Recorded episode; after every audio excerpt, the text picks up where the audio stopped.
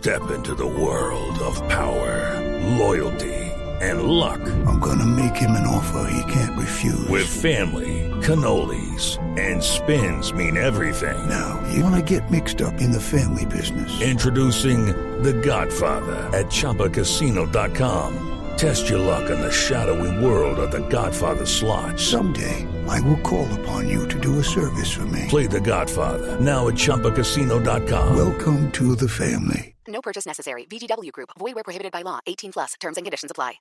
Son las 8 de la noche. Aquí comienza Mesa Blue con Vanessa de la Torre.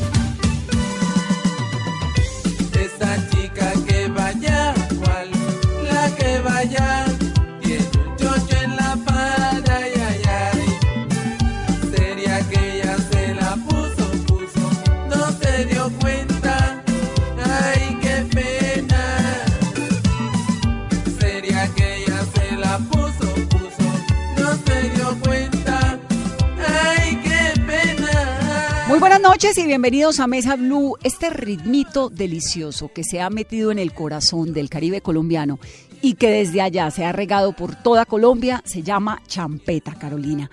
Y hoy, en este programa, están ellos, los reyes de la champeta.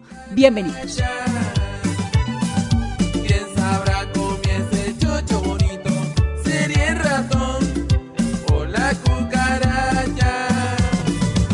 Como todos los viernes, viernes musical en Mesa Blue. Hemos tenido salsa, vallenato, hemos tenido música llanera, pero nos hacía falta para complacer a todos nuestros oyentes en un viernes de champeta. Y por eso están con nosotros los reyes de la champeta esta noche para ponerle buena música este viernes de Mesa Blue. Con nosotros Viviano Torres, Charles King y Luis Towers, los reyes de la champeta esta noche en Mesa Blue. Bienvenidos, eh, Viviano. Muy buenas noches eh, a todos los oyentes de Blue Radio. Para mí es un placer poder compartir y alegrarle esta noche, este fin de semana, a todos los oyentes de esta prestigiosa emisora. Charles, buenas noches, bienvenido. O mejor le digo Carlos Reyes, ¿con cuál se queda? Yo no sé, con Chalequín. Charles, ¿Y por qué se cambió el nombre? Pues razones comerciales, ¿no? ¿Buscando fama? No, la fama se llega sola. Si tú haces buena las cosas. ¿Y Luis Towers o Alfredo? Eh, si dice Alfredo, nadie sabe quién es el man. Hay muchos Alfredos. Y bueno, ya listaron maletas porque se nos van de gira, ¿no? Pues sí, ya estamos listos para ya retumbar a poner la música colombiana por lo alto. El palenquero fino. ¿Y el palenquero cómo arranca a hacer champeta? Bueno, la verdad fue una idea que, que empezamos con, con la intención de revolucionar lo que tenía que ver con los rituales del lumbalú por la similitud que tenía con la música africana y pues el acercamiento desembocó en lo que hoy se conoce como champeta. Pero usted usted nace en Venezuela y, y se va a vivir a, a Cartagena, luego a, a Palenque. Eso es un accidente. ¿Por qué? Cuéntenos Porque qué ese palenquero es palenquero así acá en la China. ¿Y por qué sus papás en ese momento porque estaban en Venezuela? Pues por la misma razón por la cual los venezolanos llegan a Colombia hoy, Buscando un mejor futuro. buscando un mejor futuro. ¿Y a los cuántos años empieza usted a hacer música? Bueno, empezamos a los 16 años, eh, ya en el aspecto ya digamos que profesional, pero en Palenque se hace música desde la niñez, Pero es que usted no inició haciendo música, sino usted fue bailarín también. bailarín, pero en Palenque hacía música con Ajá. tambores, ahí los niños en, en nuestros inicios siempre hemos hecho eso allá. Y es cierto que ese era como el plan, porque como por la noche no había luz, entonces salían al, al andén de la casa, de la cuadra a armar la fiesta. Claro, totalmente. Y bueno, cuéntenos, la champeta, ¿por qué se llama champeta? Bueno, es, es una terminología que se usó de alguna manera despectiva con las personas que asistían a los diversos eventos de, de pick-up. Algunos trabajaban en, en labores de, eh, de vender fruta, de vender pescado y llevaban su utensilio con el con que cortaban. Con el que se quitan el las escamas al pescado, ¿se llama Exacto, champeta? Champeta. Y se lo llevaban a veces para los bailes, como, como, como salir tú de un día, una noche de trabajo y te derrumba. Eh, y el elemento que tienes te lo lleva. Exactamente hacían los, la gente que asistía a los picos. se llevaban de ellos, entonces salían de, terminaban de vender y se iban a armar la parranda. Y pues en, en el efecto del alcohol algunos tenían conflicto y entonces la, la, la terminología trataba de decir no, no vayan a esos eventos porque ahí van puro champetúo porque usaban ese, ese elemento que no lo llevaban con la intención de, de, de, de agresión, sino algunos, o como dice Tower, que no resuelven los problemas ni el lunes ni el martes, sino que se encuentran el día que tienen algo de alcohol en un evento de eso y terminan peleando. Pero para ustedes esa expresión champetudo era una ofensa. De, de alguna manera, champetudo se, se refiere a las periferias, como decir en Brasil las favelas. De alguna manera, es- eso es lo que, lo que quieren dar a entender con la expresión de champetudo. Pero uno a veces tiene como ese sinónimo de que la champeta a veces es un baile como y una música muy erótica, muy sensual y siempre encuentra, se encuentra uno en las redes en este mundo digital los videos de los niños desde los 3, 4 años bailando de esa manera. O sea, ¿cómo han ustedes eh, trabajado para tratar de desmarcar que sea sinónimo como de vulgaridad, de erotismo, de sensualidad eh, la champeta? Bueno, realmente eh, la champeta y, y- y hasta en los niños ninguno lo ve desde ese, desde ese punto de vista. Lo ven desde el punto de vista de, de- una expresión corporal sin mala intención. Ya la mala intención y, y la queda en la imaginación del doble moralismo que maneja la, la humanidad frente a, la- a las cosas. Porque es como cuando la gente habla del desnudo y de pronto se va a la playa con un, un vestido de baño de dos piezas, ya prácticamente está desnudo. Ustedes hacen la música y la gente verá cómo baila. Exactamente. Cada, por cada generación nacen eh, estereotipos de forma de bailar, ba- baile en una sola bardosa, baile paseadito, eh, baile de, de terapia, ahora se baile que los tres golpes, la nueva generación que es lo que ustedes ven en, en el momento y que también eso tiene una influencia de la música jamaiquina como el dancehall si viera la forma como baila te sorprendería quedaríamos en, en, en la champeta en pañales Las letras de sus canciones hablan de las principales problemáticas que tiene la ciudad, como la pobreza. Eh, ¿Por qué? Porque está inspirado en, en estas situaciones. Pues porque es, es una situación que nos ha tocado a todos y realmente eh, algo uno se conecta con la realidad y cuando uno expresa en la música lo, lo que lo que está viviendo de alguna manera está creando eh, cierta forma de conciencia y la música no es solo para diversión sino que también debe transmitir un mensaje positivo. y cómo ha sido esa influencia de la música africana, de esos sonidos hoy, y si han tenido que transformarlos para seguir en la escena musical, porque ahora vemos que todos los artistas están haciendo fusiones con lo urbano.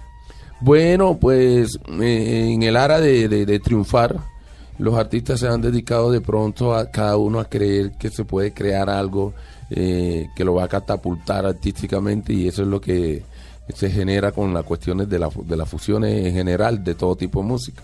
¿Y, y cómo hacen ustedes para lograr eh, mantener esos sonidos originales de la champeta y no llegar a, a- en busca de mantenerse, caer en, en lo urbano? Sí, ¿cuáles son Porque también? creemos que la música eh, también tiene que ver mucho con lo que tú transmitas.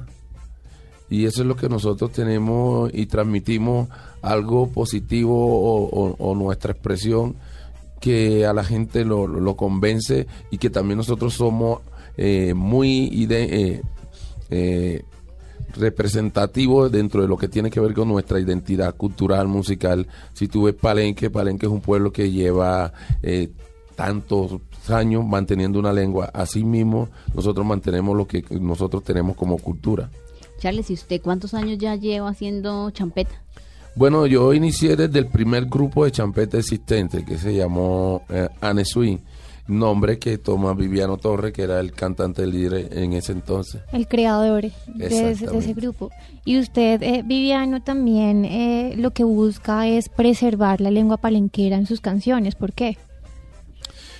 Porque eh, son los elementos que me motivaron hacer música. Esa es una de las razones. Cuando yo entré a la escuela, eh, me di cuenta que eh, teníamos un, un poder en nuestros uh, intangibles y que valía la pena seguir conservándolo a nivel del porque todo lo de Palenque es intangible, lo rítmico y lo lingüístico. Entonces, eh, yo decía, ¿por qué mi papá no le gustaba que yo hablara en la lengua palenquera? Pero háblenos en palenquero porque Eh. aquí ya me están preguntando. Ustedes están hablando de. Y, y- y- y que nos hablen. Y díganos algo. ya, ya, ya, ya, ya estaba un poquito y- que me gustaba a mí, que tatami que le iba a pedir Que le gustaba más. estudiar y papá no, no quería que le estudiara o hablara la lengua palenquera. Ay, Eh, no entonces- que ya entiende, ya entiende. Entonces, entonces, cuando yo era monacito, que estaba anditiel a mí, ya mira que, que así na como su se chitea, era cubicio, eran grandes. Y por ejemplo, ustedes a sus hijos eh, les enseñan eh, palenquero. Claro, Poco, claro, poco, yo, claro. Yo sí trato, trato de que mis hijos sepan que ellos tengan eso como segunda lengua. ¿Y Viviano cuántos hijos tiene? Tengo 10 hijos. ¿Cómo así? No, no, no. ¿Cómo espere, así? un momentico, un momentico, por favor, Viviano. Lo que se sabe. Diez hijos con la misma, con la misma, Con la misma, sí. con la misma mamá. con la misma, pero con diferente. Él, él no, él no me cuenta hasta 10, pero son más. O sea, son más. O sea, solamente No, diez. sabe de diez y Diez. pueden ser Bueno, más. me, me apareció una por ahí ahora en Santa Marta. ¿Y con cuántos? ¿Ah? ¿Con cuántos hijos? Ella tiene dos. Y los dos suyos. ¿Ah? Los dos suyos. O sea, Sí. para completar doce. La docena. No, no, ella tiene, ella tiene dos. Yo- dos nietos. Una sola, una niña. ¿Y nietos ya tiene también? Sí, claro, tengo. ¿Cuántos nietos? Tengo seis nietos. Porque los artistas como que eso hace parte como de ese de ese checklist de, de tener muchos hijos, muchas mujeres, Vivian. Bueno, yo en mi caso, yo decía que iba a tener 20 hijos. Ah, o sea, todavía tiene tiempo soy- para sí, ocho. Porque yo tenía, ah, yo soy hijo único. Entonces decía, mi familia yo la tengo que poner a que crezca. ¿Y cómo fue Y haber crecido siendo hijo hacer- único? Y lo, sí, lo, lo que yo decía era, se va a perder mi apellido. Y yo me siento solo. Y yo no, mis- yo no voy a, los hijos míos tienen que tener bastante hermanos. Y lo primero que tengo que buscar es una forma de, de adquirir, de superarme para que ellos se críen con las comodidades que, que yo pueda darle o, o tengan eh, resueltas las necesidades. Entonces yo decía, yo voy a tener bastante hijos. Lo que pasa es que cuando yo iba por la mitad del camino dije, no, esa vaina sale muy cara. No sé, no se puede. Uh, esa- es una inversión grande. Yo tengo una inversión grande en mis hijos. ¿Y todos sus hijos viven en Palenque? No, viven en Cartagena. Ahí tengo un hijo viviendo aquí, trabaja aquí en Bogotá. De pronto cuando niño usted se sintió muy se solo para, para hacer champeta. Usted quería era tener ya todo el grupo en la casa. Bueno, eh, eh, de pronto algo así. Pero yo nací en un grupo de música que llama, un grupo de música tradicional que llama Son Palenque. Ahí yo vi, cuando llegué a Cartagena, yo tenía 12 años y yo decía que yo no me gustaba el, el trabajo del campo y yo dije, yo tengo que estudiar, a mí me gusta estudiar, a mí me gustaba estudiar. ¿Y qué estudió? Entonces yo me metía, mi papá, yo nací en un lugar bastante pobre, una pobreza absoluta. Entonces yo decía que no, yo no, mis hijos no podían crecer en un ambiente así. Y mi papá me decía, tú tienes que aprender a, a hacer tarea. Tarea es tirar machete, limpiar un pedazo, que le llaman allá en, en el monte, donde tú eh, te dicen, tú vas a, una tarea vale 10 mil pesos, por decirte algo. Tú vienes a sacarte una tarea para ganarte 10 mil pesos. Entonces yo decía, papi, pero yo no veo que eso da plata. De pronto hay gente que gana porque consigue, va a otra parte y trae un capital, invierte y hace un, un terreno grande. Pero yo no veo que eso da, da nada. Entonces, yo no veo que nosotros estemos bien. Yo quiero es estudiar. Y él no estaba en su película de eso. Entonces, yo me salgo del dominio porque yo no quería. Yo vi un Niño un rebelde. rebelde. Y, yo, y él me fue a buscar como tres veces a Cartagena y yo lo veía. Yo, yo vivía en un barrio en Nariño donde había una loma que todo el que, veía, todo el que venía yo lo veía. ¿Y a los cuántos años se fue de la casa? A los 12 años. Y muy niño. ¿Y se fue Sí, para dónde? pa' O sea, Cartagena. ¿Y a dónde quién? An- ande uno, yo tenía, mi papá tenía dos hermanos en Cartagena. Inicialmente yo me fui para donde ellos, pero la jerarquía del hermanamiento en esa época era que el mayor mandaba y mi papá era mayor de ellos. Entonces mi papá me di- le decía a ellos, si tú no me lo mandas a él, voy allá y te tienes Claro. problema conmigo. Fueron Entonces, unos tíos tenían- alcahuetas. eh, ellos no, ellos tuvieron que, no, yo, yo- ellos me montaban en el bus y yo salía para Palenque. Cuando yo venía allá a la salida de Cartagena, yo me bajaba. Yo me encargaban con, con, con el, el ayudante del bus, el que Lo hace- recomendaban como, por Sí, favor, llévenos este niño muchachito rebel- y me lo entrega allá a Palenque a su papá. Claro, que el que está ayudando en el bus sale a cogerle la cosa al otro, a cogerle la vaina al otro. Y yo estaba pendiente, cuando me dé el papayazo me bajo. ¿Y nunca entonces regresó o en qué momento? regresé, nunca regresé. Entonces, eso sí, tampoco fui más así. Duré como cuatro años sin ir a Palenque. Porque él decía, cuando él llega aquí, esa vara de Mariangola que está aquí, una vara que había que. Esa era la correa Sí, la- palé. esa es una vara del pueblo. Que esa, Bueno, ¿y su mamá? y mi mamá sí no decía, a mi mamá yo la, yo la, la adoctriné. Yo le decía, mami, yo quiero, yo quiero que tú tener para que tú estés bien. Yo quiero salir adelante para que tú estés bien. Si algún día yo me voy, yo le venía diciendo. Ya la tenía yo preparada. tenía, sí, yo tenía una idea de. Entonces yo le decía, eh, mami, yo en cualquier momento, si yo me voy, si yo no me amanezco aquí en Palenque, no te preocupes que yo voy a- yo quiero trabajar para ayudarte. Yo quiero, yo le decía a cada ratico eso, yo decía a cada ratico. Entonces mi abuela, porque mi papá era desordenado, mi papá, mi, mi abuela tenía como recursos, pero mi papá era el hombre, el hijo desordenado. Porque hay mucha fiesta, mucha parranda, mucho mucho trago. Sí. Entonces mi, mi abuela le daba las cosas, las reces, mi, mi abuela tenía mucho terreno para que él, pero él no, él quería estar en, Solo en la película tomar que no era. tomar. Entonces eh, no le querían dar más, no lo querían seguir ayudando, entonces no, tuvimos problemas, entonces yo, yo, yo me voy, entonces cuando mi mamá, yo desaparezco, yo vivía más donde mi abuela, yo dormía donde mi abuela, mi abuela, yo era el nieto querido de mi abuela. Y bueno, y entonces, ¿a los cuántos años empieza a estudiar, hace el colegio? Eh, yo, yo empiezo a terminar la primaria y bachillerato en Cartagena, sin regresar a Palenque, temiendo la, la, la vara. A la vara, sí. Sí. Ese era el miedo. Sí, la correa esa, la correa palenquera era la vara de Mariangola. ¿Y Mariangola qué es? ¿Algún Es un, árbol? Un, un- sí, un árbol que ese no se, no se parte así nada más. Eso parece una correa, porque eso tú lo, lo te pega aquí, llega hasta aquí. Eso, Una vara. Con ese era estaba. Entonces, uno le tenía miedo, a- miedo a esa vara. Entonces, yo no iba y me decía, yo le mandaba, eso sí. Desde que yo llegué a Cartagena y empecé a, a echar viajes en el mercado, cargar canasta. Después embolé. A medida que yo iba creciendo, yo iba buscando cosas que fueran. Pues como niño no me iba Iba ajustando el trabajo con Sí, la sí, edad. Sí, con la edad. Y estudiaba de noche. Yo busqué trabajar de día y estudiar de noche.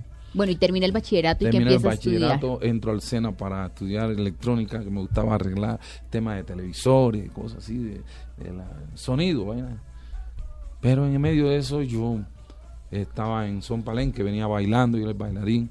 Y yo llegó un momento en que yo le decía al director del momento del grupo, yo decía, ¿por qué eh, a esta música que hacemos tradicional, que nada más la ponen es en noviembre y en carnaval, y ya después que pasa eso, ya, entonces todo el tiempo va a ser así. Y yo veo que tú estás viejo, viejo y no.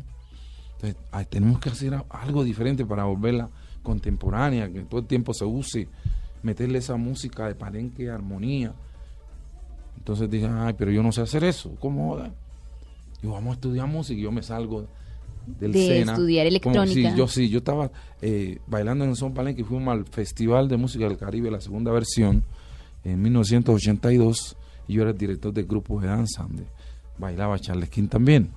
Entonces yo dije, el festival tenía, eh, conseguí espacios para que los, los músicos sobresalientes se capacitaran, ya sea en inglés, en música, desarrollaran la actividad que les gustara.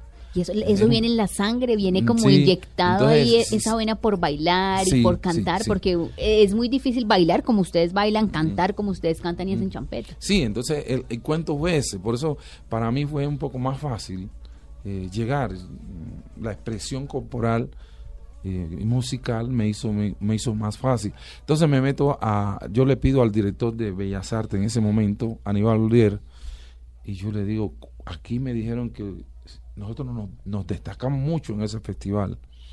Eh, y yo dije, nosotros quisiéramos estudiar, yo fui y le dije, quisiéramos estudiar música. Pero en medio de su rebeldía usted tenía claro desde niño qué quería hacer. Sí, sí, yo tenía claro que yo tenía que superarme, superarme y en forma propositiva mostrarme como algo importante. Entonces, él, él me dice, él me, yo dije, necesitamos 10 becas, yo me comprometí con eso, yo le dije a él y él me dice, sí, se la puedo dar de noche, digo, de noche es que me sirve. Bueno, y ustedes se conocen desde que desde, Es que desde son niños son- familia, son, ¿no? vecinos, Son familia. Luis es sobrino de Charles. Todos nos conocemos. Entonces yo yo yo voy, le digo al señor, y yo le digo a Charles King, a sobrinos, a, a, a varios de los músicos, al- a, Justo, y le digo, mira, tú sabes que nosotros podemos estudiar música para hacer un complemento con lo que estamos haciendo tradicionalmente. Y me, di- me gané un problema porque no, yo no me encontré más de la mitad. Entonces tuve que optar- por los que bailaban conmigo. Charles King, Melchor. Mira, ya yo, ¿cómo hacemos? Y nos metimos. Nosotros los bailarines, los músicos son para que eran señores ya, no se, que no se quisieron montar en la película.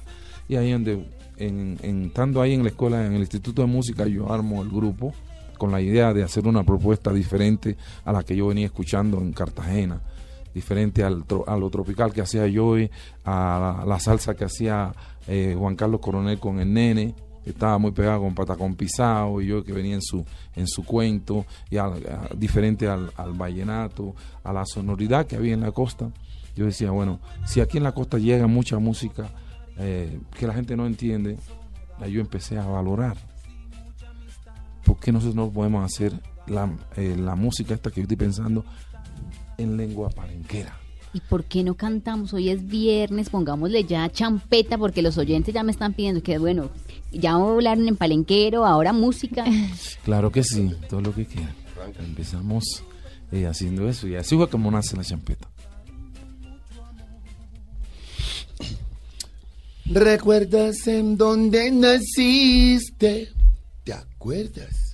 Y la madre que te parió. Eso que tu corazón dice. Ajá. Lo que eres tu propio yo. Sientes muy dentro de ti algo que te grita, vuelve. Esa es la propia raíz que no se corta y que crece Dentro de ti Mamá África te llama. te llama Mamá África, Mamá África te llama. te llama Mamá África, Mamá África te llama. te llama Mamá África, Mamá África te llama. te llama Mamá África.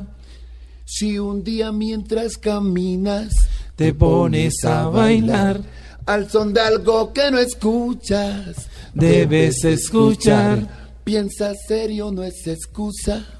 esa es la verdad, No se trata de una bruja. Esa es tu mamá. que te llama, Vuelve, que te grita, vuelve, que te llama, vuelve, que te grita. vuelve. Y el coro no lo voy a hacer porque eh, es muy temprano. es muy temprano, bueno. ¿Y esta canción cómo se llama? Se llama Mama África.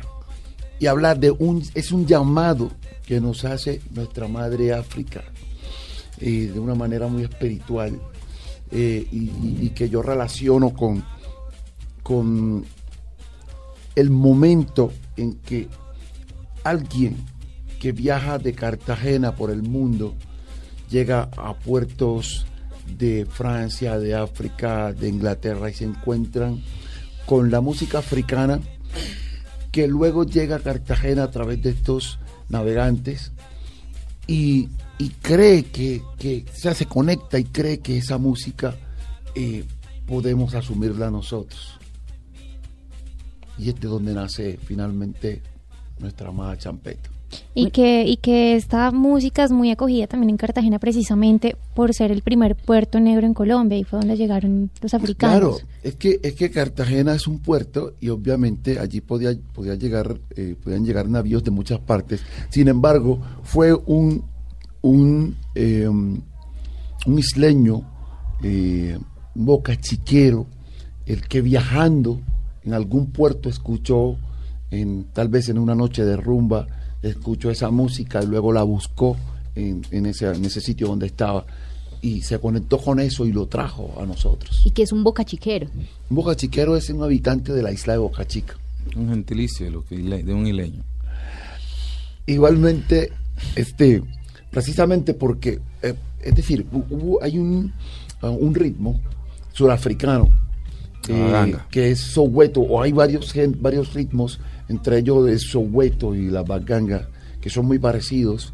Entonces, como es, eh, es- estos eh, navegantes trajeron esa música, entonces eh, se les llamó bocachiquero al disco.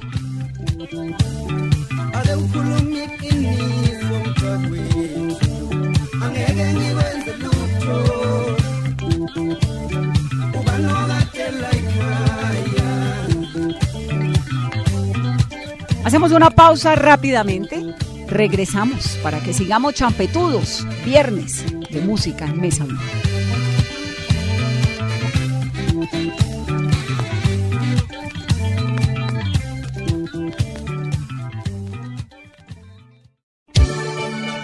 Pero que, come el rasta. Rulo, rulo, rulo. Compadre Chagua, cuando el paciente pide ayuda, hay que llevarlo a esa donde el doctor. Papa Rasta, sentado estaba frente al televisor. Y una noticia que me llamó la atención. Que habían pastillas para subir la presión. Para echarle potencia al machete, digo yo. Continuamos, es viernes, es champeta y ellos son los reyes de la champeta. Viviano Torres, Charles King, el palenquero fino y Luis Tau. hacerle mantenimiento como al motor de los carros de agua esto no es un invento tres veces a la semana mínimo para que tenga larga vida porque si usted no lo usa ese machete se oxida ¿Y ustedes cuando niños qué escuchaban? En, en su casa, por ejemplo, su mamá, su papá, ¿qué escuchaban? ¿Eran músicos también? No, esos ni cantaban. Eso no cantaban ni los pollitos. Eh, Palenque es un pueblo con mucha musicalidad. Eh, nosotros crecimos entre, entre juegos nocturnos. Esos juegos nocturnos tenían unos, unos cánticos. ¿Y qué tipo de juegos Tienen. Eh, pero, pero cuando nosotros éramos, éramos pequeños, se veía más porque había menos cosas en que divertirse. Y, y nosotros teníamos más a la mano esos elementos de nuestra cultura. ¿Y qué tipos de juegos eran? Eh, bueno, eh, ¿sabes qué es la peregrina? No. Bueno, la peregrina es, es un juego en donde se, se hacen dos rectángulos cruzados, uno más hacia el norte del otro, y se le hacen unos cuadros que se puede saltar, que se tiran fichas en los los cuadros y se puede saltar. Entonces, eso, como eso, eh, había muchos muchos juegos A la penca y cánticos. joroba. A la penca atrás. Joroba. eh, Libe, libe, libe. O sea, cada Atrás, juego tenía se como una, una canción cánticos, que sí. lo acompañaba. Sí. Claro. Sí. Entonces, eh, nosotros hacíamos, junto con las niñas en la calle, hacíamos eh, arepas, pero las arepas eran unas cositas así y le llamábamos arepuelas. De Entonces- harina de maíz. De harina de maíz, claro. Entonces, era como que si las niñas nos vendían las arepas. Ese era el juego de la tienda. Traducción, Exacto. traducción de, de la arepa en español en palenquero es alepuela, Alepuela. Sí. Pero la arepuela era la pequeña, la pues. pequeña. Sí. Y por ejemplo, ese juego de la tienda iba acompañado de qué canción? Eh, Bueno. de todas las que existían. Sí, era, era todo, porque es que la, la noche era nuestra para cantar todo lo que, todos los cánticos que hacían parte de nuestra cultura. Eran eh, eh, el elire Lola estaba loreando y yo por la red estaba mirando el loro comiendo Y yo trabajando. Porque se mantiene la flor de verano, Trabaja, compañero, trabaja. trabaja. Trabaja, compañero, trabaja. Trabaja, Compañero trabaja. ese es uno, uno de, de Francisco revoleático, revolear, revoleático. Así es que se baile mático. Revolear, revolear, revoleático. Así es que se baile mático. Revolear, revolear, revoleático. Eso es. Y a hoy, Esos mismos cantos se utilizan mucho en las novenas de, de los palenqueros. pero todavía se sigue conservando esa- esos juegos ahora. eh, Esos juegos ¿Actualmente? ahorita han sido absorbidos en una parte, porque es que ahora tenemos televisión. Antes no había televisión. Claro, es que eso quería preguntarles. La niñez de ustedes fue una niñez Más sana. Claro, Claro, sana mucho y más muy sana. cultural, porque Sí, escribían, exacto. cantaban. Claro, no había televisión, eh, había un radio, habían dos radios, uno en mi casa y otro radio en otra casa de, de la plaza de Palenque.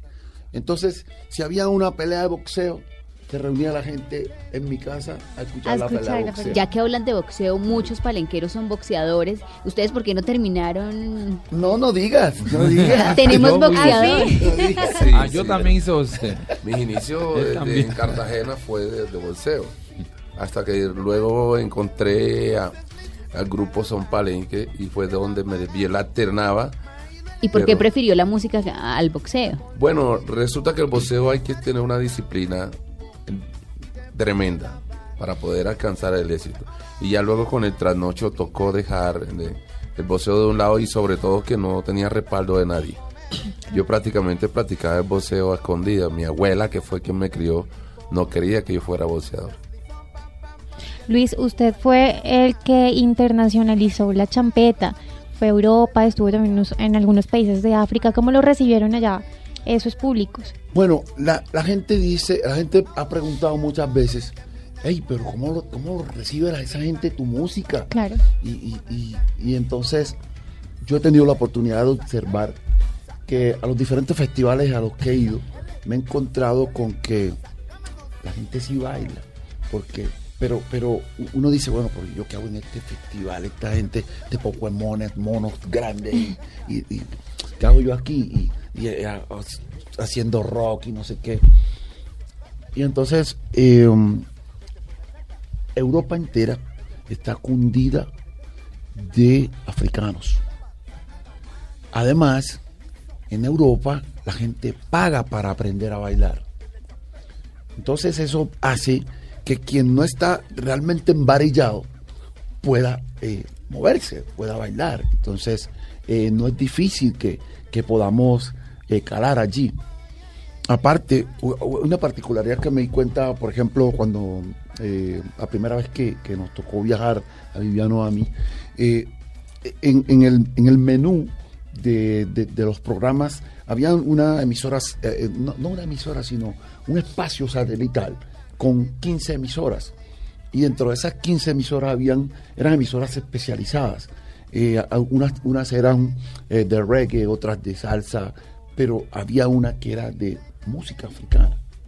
Y era más que todo de sucus.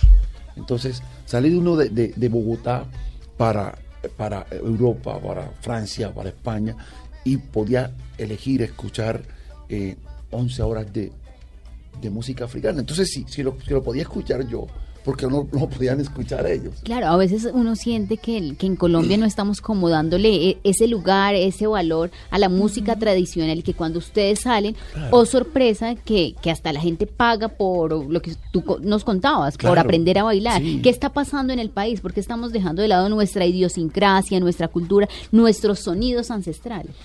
Eso está pasando porque nosotros estamos dejando de, de autorreconocernos.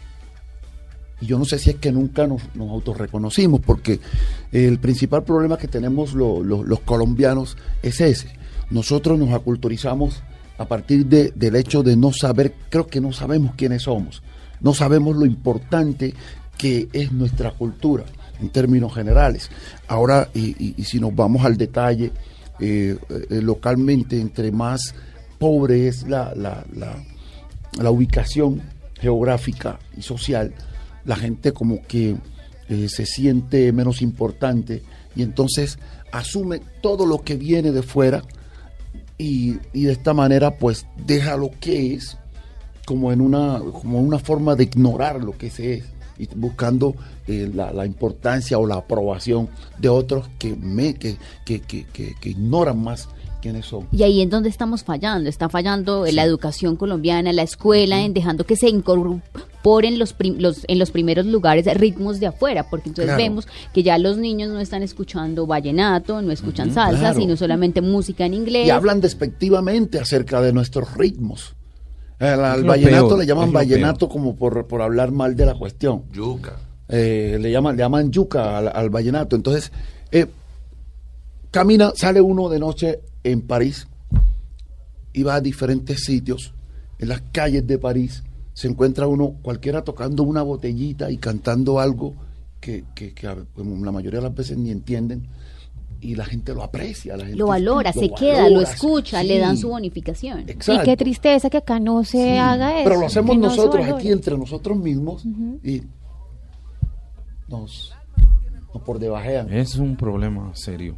Sí. Eh, nosotros, es que es de, la, de lo que más nos preocupa, porque nosotros como, impulsor o que iniciamos un camino para despertar de nuestros hijos, de nuestros nietos, decirle a Colombia, este es un sonido tuyo, yo soy hijo tuyo. Colombia, yo soy hijo tuyo. Yo soy descendente de África, pero yo soy colombiano. Y tenemos estas raíces, tenemos este, este patrimonio.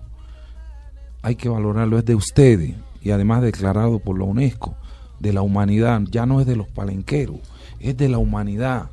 Entonces, este intangible es de Colombia, porque mucha gente dice, no, champeta africana. La champeta africana no existe. En, en África no hay ningún país que te diga que hace champeta. Ellos te dicen, no, no, ellos, los africanos que son amigos de nosotros, que alternan con nosotros en diferentes festivales del mundo, y a ellos les preguntan, ¿y tú no con la champeta? No, nosotros no nos hacemos champeta.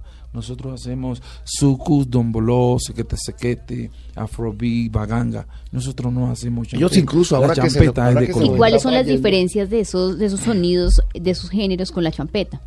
Bueno, la, la diferencia es que nosotros crecimos escuchando música africana. En un momento quisimos decirle al mundo lo que pensábamos, lo que sentíamos. Nosotros crecimos escuchando eh, Afrobeat, eh, High Life, eh, a, últimas sucus.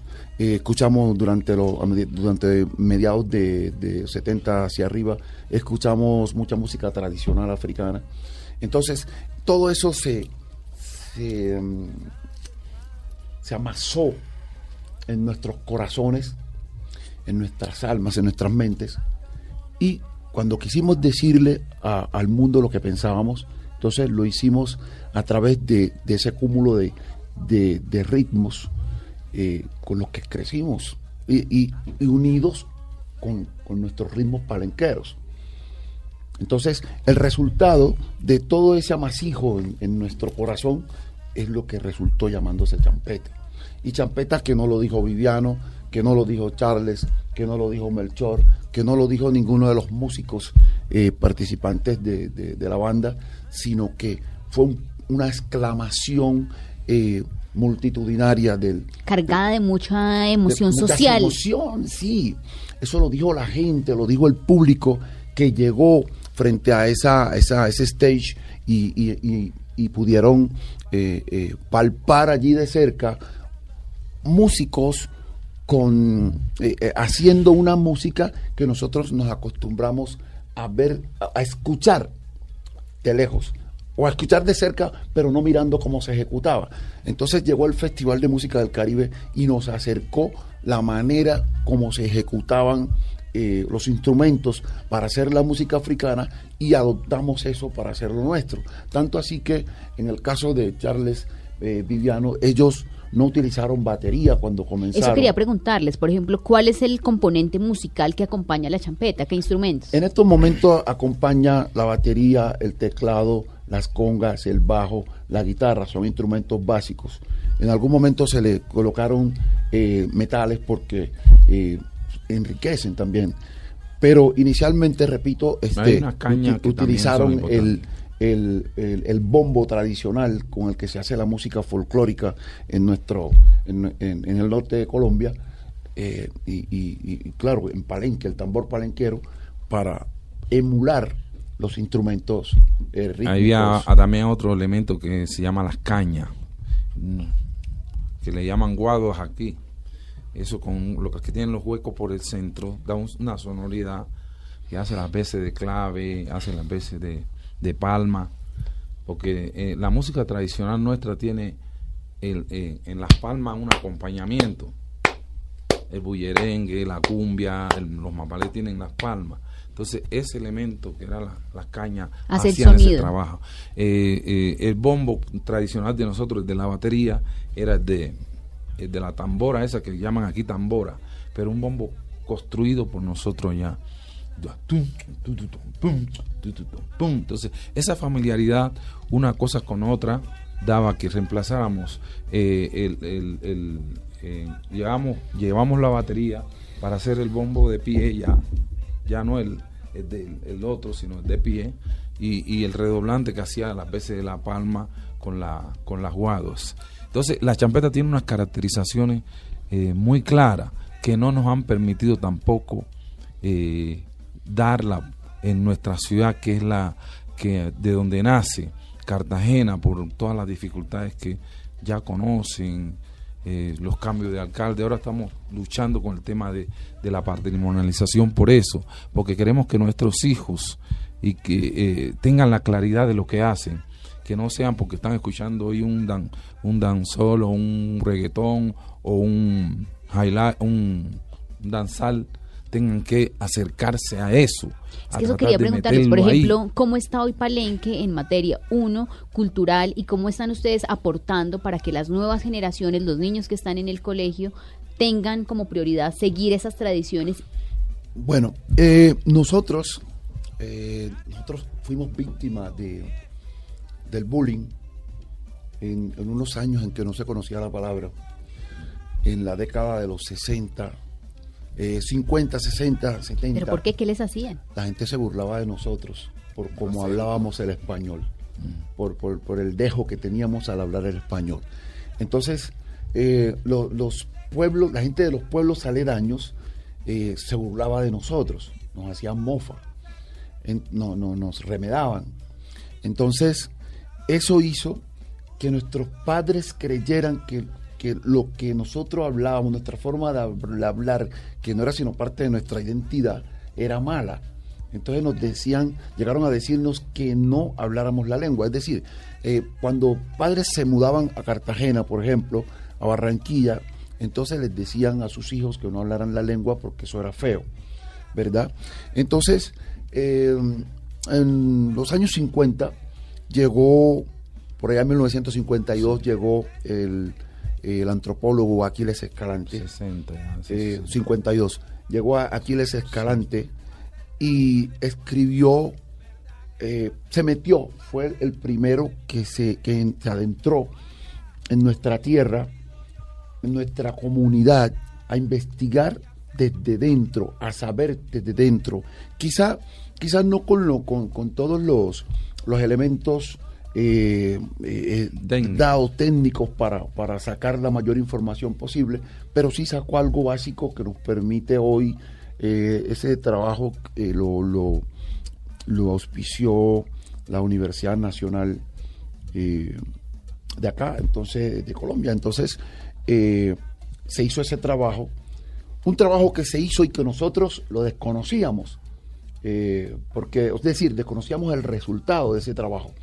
Entonces, eh, a partir por allá de 1970-72 se saca una copia de, de ese trabajo, ya no del libro original, se saca un, libro com- como un resumen de ese libro, en donde podemos ver cómo se vivía en, la, en aquella década, en aquellas décadas.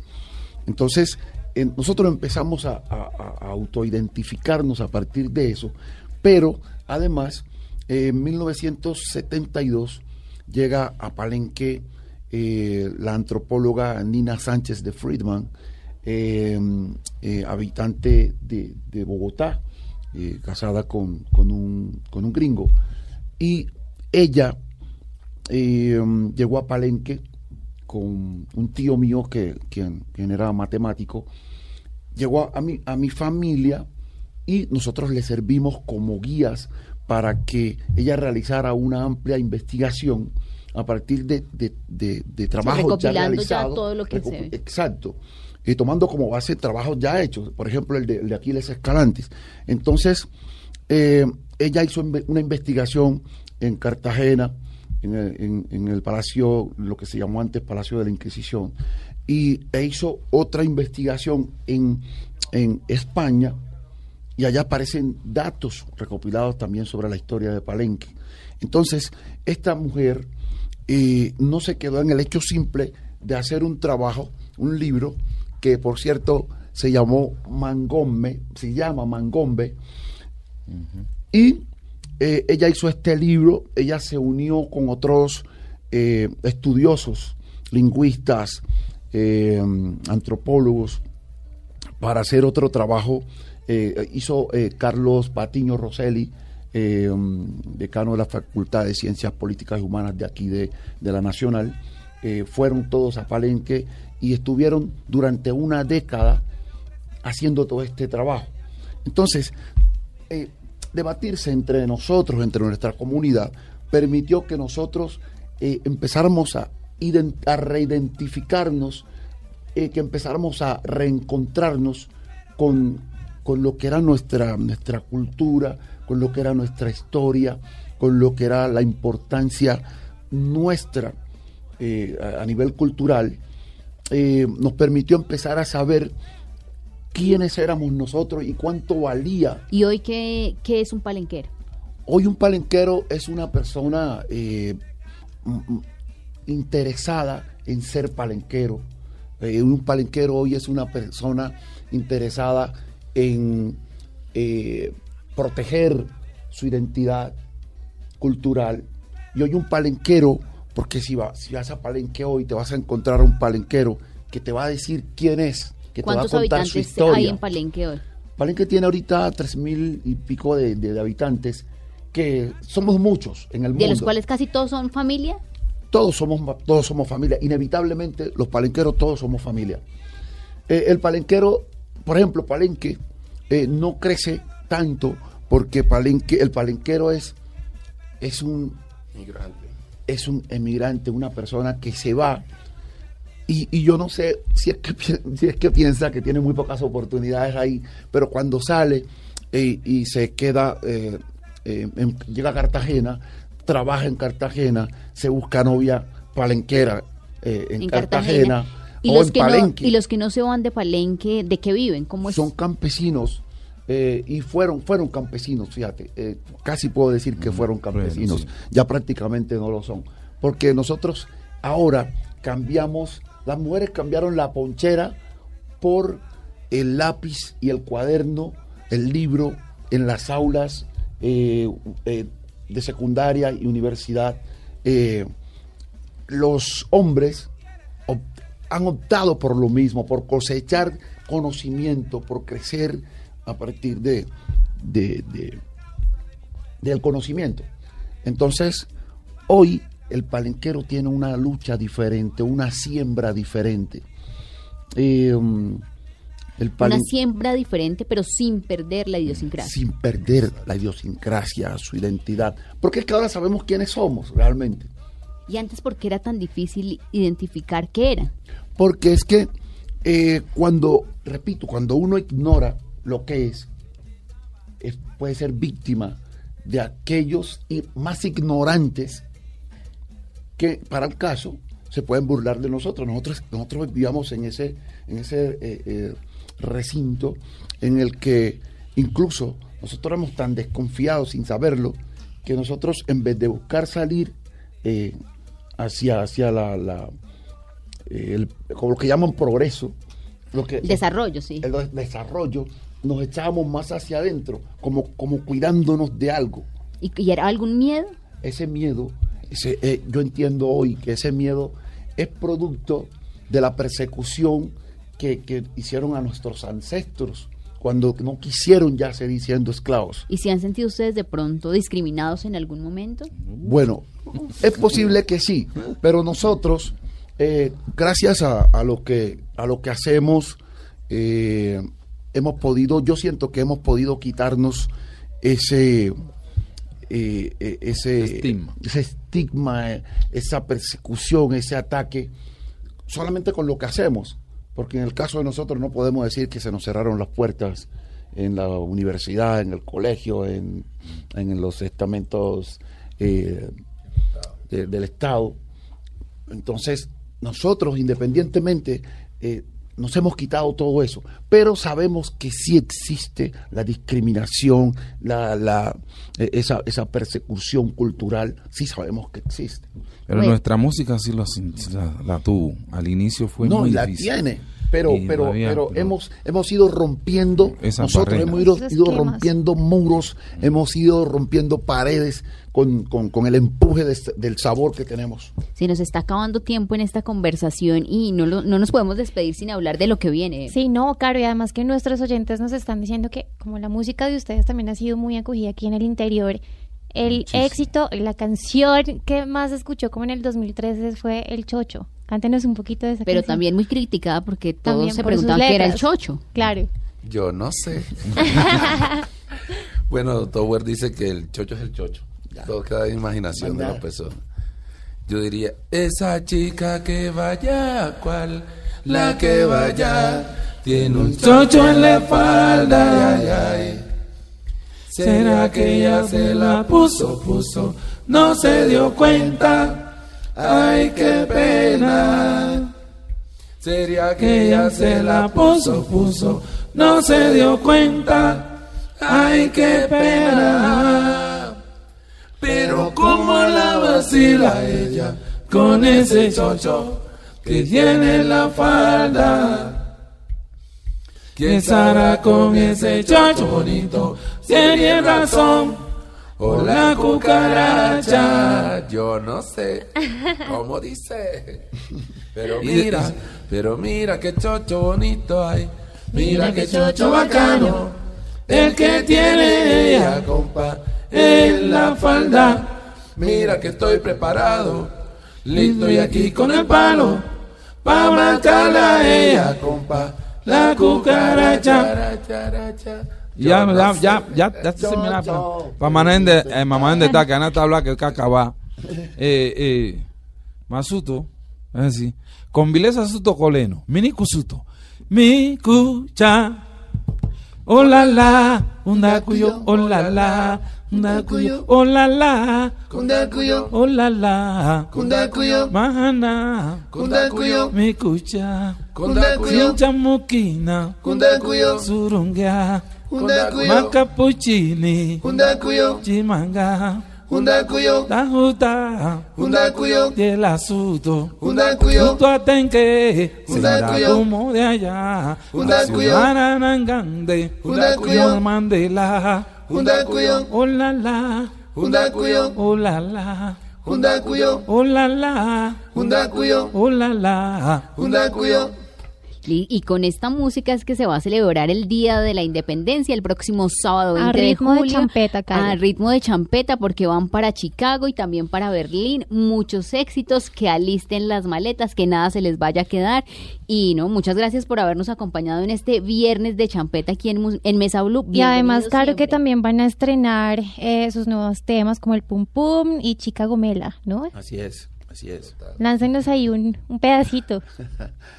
Eh, Pum, pum, de mi corazón el pum, pum, de tu corazón el pum, pum, de mi corazón el pum, pum, de tu corazón, yo no sé.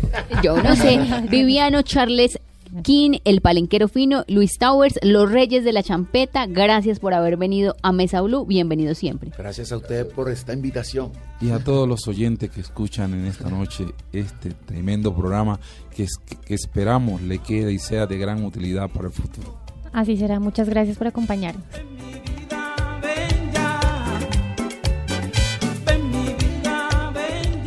Así terminamos, que tengan una muy feliz noche y un delicioso fin de semana. El domingo, programa especial de la Virgen de Chiquinquirá en Mesa Blue.